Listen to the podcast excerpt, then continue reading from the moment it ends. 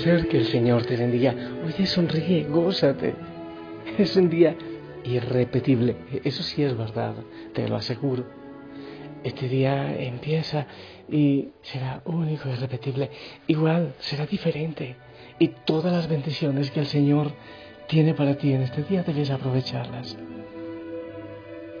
Estaba un rato orando, contemplando. Eh, ya, ya, en un rato amanece la luz que ya viene, que rompe la oscuridad. Los pajaritos que empiezan a volar. Aquí hay mucho, no sé cómo se llamará, cardenal, creo, unos, eh, o petirrojo, ¿cómo será? Eh, unos pajaritos rojitos que van, vienen. Emiliano, aquel pajarito que se ha vuelto así algo insoportable porque viene en la mañana y en la noche a golpear la ventana, así como para que llore, pero a veces es demasiado, demasiado fuerte. Y estaba viendo las, las, flores, en alguna parte llaman bugambillas, en otras veranera, no sé cómo les llamarán en otras, que florecen pero después quedan desnudas y vuelven y florecen y ahora están empezando a florecer de nuevo. Y pensaba, así es la vida espiritual, al menos la mía. Hay veces que hay muchas flores y mucho gozo, pero hay otras veces que se vive de la espera, esperar que el Señor ya vuelve.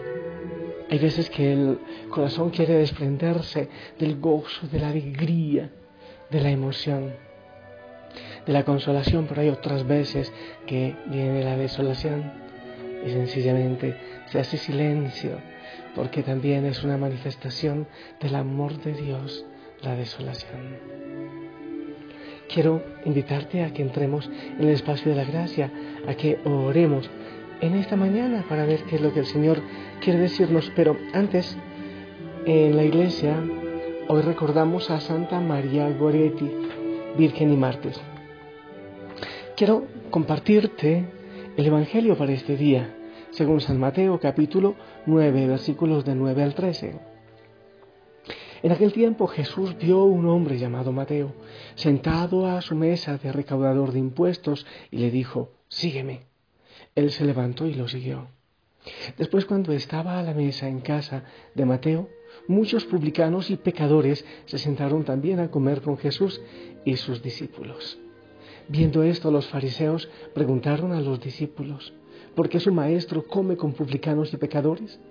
Jesús los oyó y les dijo, no son los sanos los que necesitan de médico, sino los enfermos. Vayan pues y aprendan lo que significa yo quiero misericordia y no sacrificios. Yo no he venido a llamar a los justos, sino a los pecadores. Palabra del Señor. Familia, cuando yo leo estos evangelios, lo único que tengo es deseo de alabar, de glorificar al Señor y de darle gracias, porque también a mí, publicano y pecador, me llama y cada vez eh, justifico su misericordia con esta palabra. Porque muchas veces le digo, pero Señor, qué vergüenza, pero a mí precisamente. Hace un rato estaba orando y estaba pidiendo al Padre Pío, a San Pío, la intercesión y me decía, me decía, no te preocupes por las infidelidades cometidas antes, porque el Señor tiene cosas hermosas para ti. No creas que esa ausencia de gozo en la oración, no creas que ese desierto viene a causa de eso. Sencillamente es un juego amoroso del Señor, me decía. Y entonces realmente me llenó de gozo y, cuando yo veo este Evangelio también una vez más el Señor me dice, oye, claro, yo no he venido para los que ya son salvos, sino para los que necesitan salvación. No está el médico para los sanos, sino para los enfermos. Aprendan lo que significa misericordia quiero y los sacrificios. Y eso llega, pero a lo profundo, a lo profundo de mi corazón.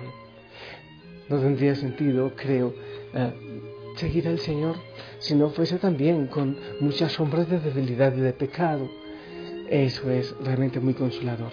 Pero hay muchas cosas que, eh, a las que me lleva este Evangelio, esta palabra.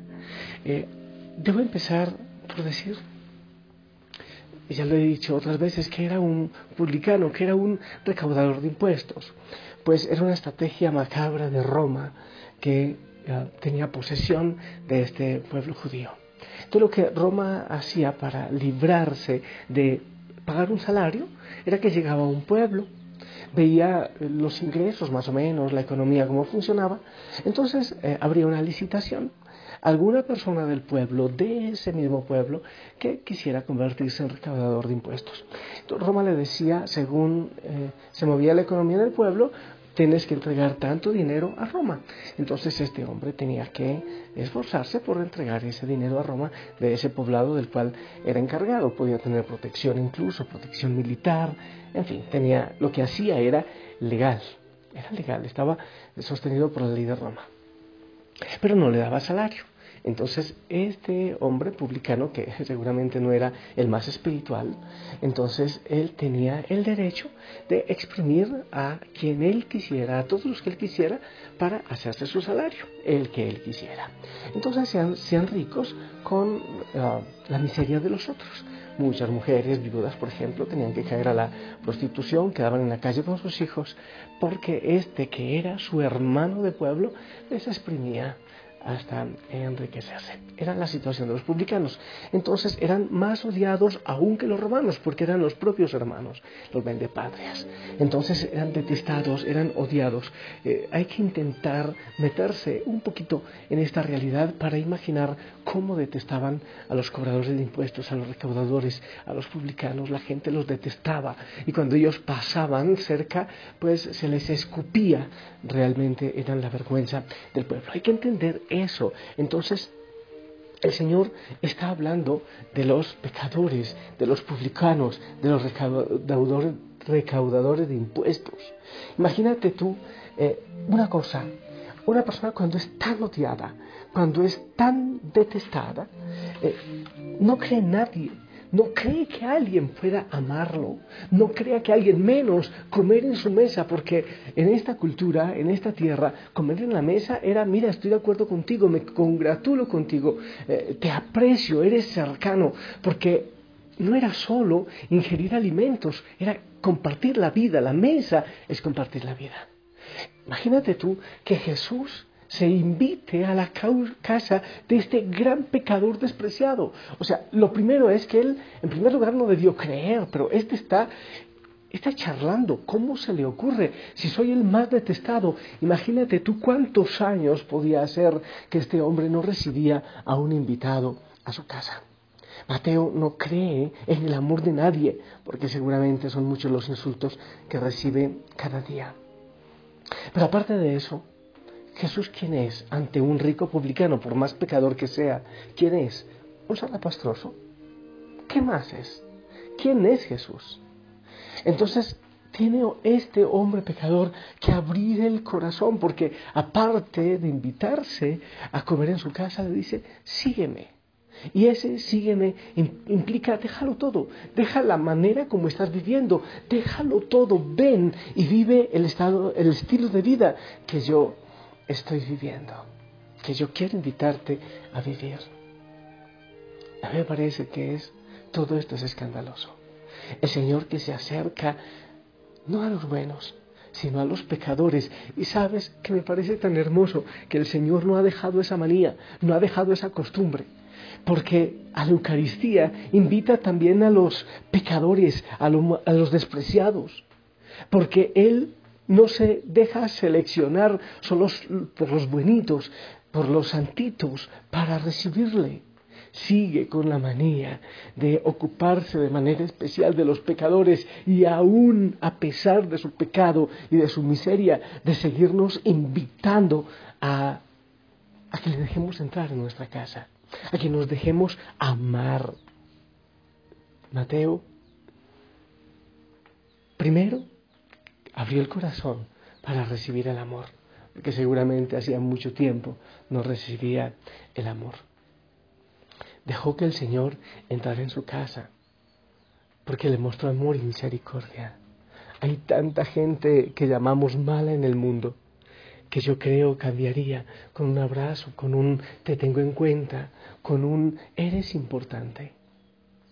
El Señor se acerca un hombre pecador como lo sigue haciendo aún, que nos invita a nosotros, a los pecadores, a los grandes pecadores, aunque muchas veces somos nosotros mismos quienes excluimos a los pecadores de la mesa del Señor. El Señor se sigue entregando en la Eucaristía para los más grandes pecadores. Pero ¿qué es lo que hace Mateo después? Evangeliza, empieza su misión, porque llama a otros publicanos, a otros pecadores, dice el Evangelio que se juntaron otros grandes pecadores a comer con él. O sea que empezó a dar testimonio, él recibió el amor de Cristo, cambió su vida, empezó a devolver lo que había quitado. Y no solo eso, sino que invitó a otros pecadores para que volvieran, para que vinieran y se dejaran amar por el Señor. Y lo siguió. ¿No te parece que eso es maravilloso? Tantas veces vivimos la vida quejándonos y quejándonos y quejándonos, es que no soy digno, no, no, no lo eres, es que no voy a poder, no, es que cómo me llamó a mí. Yo le preguntaba al Señor, pero ¿por qué a mí? Él dice, porque me da la gana, John, porque me da la gana, porque soy Dios, porque yo vine para los enfermos. Tú te puedes preguntar, pero ¿qué puede hacer bueno el Señor en mi vida? Y el Señor tiene la respuesta, yo no tengo nada que decirte. Porque si lo hizo en Mateo, este hombre el más despreciado, pero es que no es porque tú te lo merezcas, Mateo no lo merecía, pero no es por las gracias y los dones de Mateo, porque el Señor le da la gana amarte, porque Él pone los ojos en nosotros. Pero eso también debe llevarnos a no excluir a nadie. Es horrible cuando uno, metido en su debilidad y su pecado, está seleccionando y excluyendo. A usted lo ama el Señor, a usted no, usted se condena, usted se salva, usted. Pero ¿cómo? Lo que nosotros debemos hacer es acercar. Eso lo hizo muy bien Mateo. La palabra dice que estaban en la casa luego otros pecadores, otros publicanos que estaban allí. Ahora, si el Señor tiene un relacionista, un relacionador público, seguro le va a decir, oye, ¿cómo vas a hacer eso? Estás dando escándalo. ¿Cómo te vas a juntar con ese? Y seguro que la crítica de los discípulos nos hizo esperar. La invitación es, acércate a ellos, tráelos a los pies del Señor. No tenemos que rodearnos todo el tiempo solo de los más santitos, de los más buenitos, porque el Señor está para los más pecadores. No hay que hacerlos a un lado, hay que traerlos con amor y con misericordia. No es por nuestra gracia, no es por los dones que tengamos, es porque el Señor quiere que así sea, porque para eso vino, precisamente por ti vino. Pero porque a mí, Señor, porque me da la gana, porque te amo porque hay muchos que quizás digan, yo ya no necesito, yo ya me convertí. Algunos dicen, cuando yo era del mundo. bueno, pues yo a veces digo, no, ahora es marciano, ahora es jupiteriano, ahora ya no es del mundo. Señor, de tantas maneras, con el amanecer, con el sol, con el viento, con las flores, me dices que me amas. Yo quiero decirte que quiero dejarme amar, a pesar de cualquier historia que tengamos, a pesar de cualquier debilidad, déjate amar. Después de escuchar las palabras de amor del Señor, seguramente será mucho más fácil dejarlo todo, seguirle a Él y anunciar su amor. ¿Qué dices tú? ¿Qué dices tú? ¿Qué le contestas? Me dice que me ama cuando escucho llover. Me dice que me ama con un atardecer o amanecer. Lo dice sin palabras, con las olas del mar. Lo dice en la mañana, con mi respirar me dice que me ama y que conmigo quiere estar. Me dice que me busca cuando salgo yo a pasear. Que ha hecho lo que existe para llamar mi atención. Que quiere conquistarme y alegrar mi corazón Me dice que me ama y que conmigo quiere estar.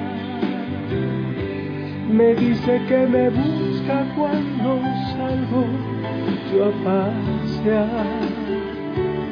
Que ha hecho lo que existe para llamar mi atención.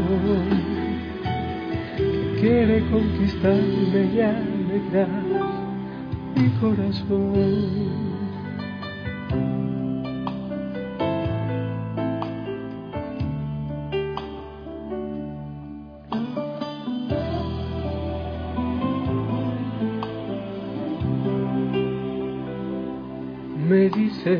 Que me ama cuando veo la cruz, sus manos extendidas, así tan grande su amor.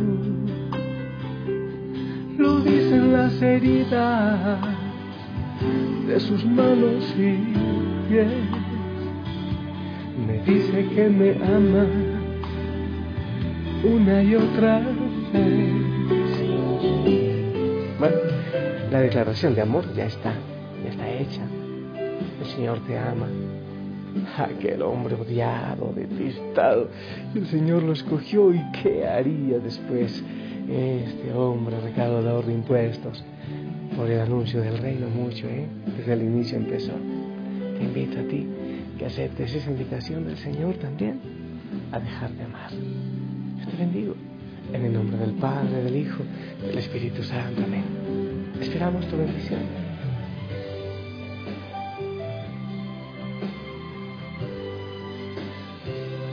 Amén. Gracias, gracias. Te amo en el amor del Señor. Sonríe, vive un día hermoso, volviendo a Él, dejándote abrazar, dejándote amar. Ah, recuerdo que todavía hay algunos cupos para el encuentro internacional de Osana en agosto quienes quieran venir. Qué hermoso. Y también necesitamos muchos hospedajes. A los hijos y hijas en Quito, gracias por ayudarnos con ellos. Que la Madre María te abrace. Que tengas hermoso día. Hasta pronto. Bye bye.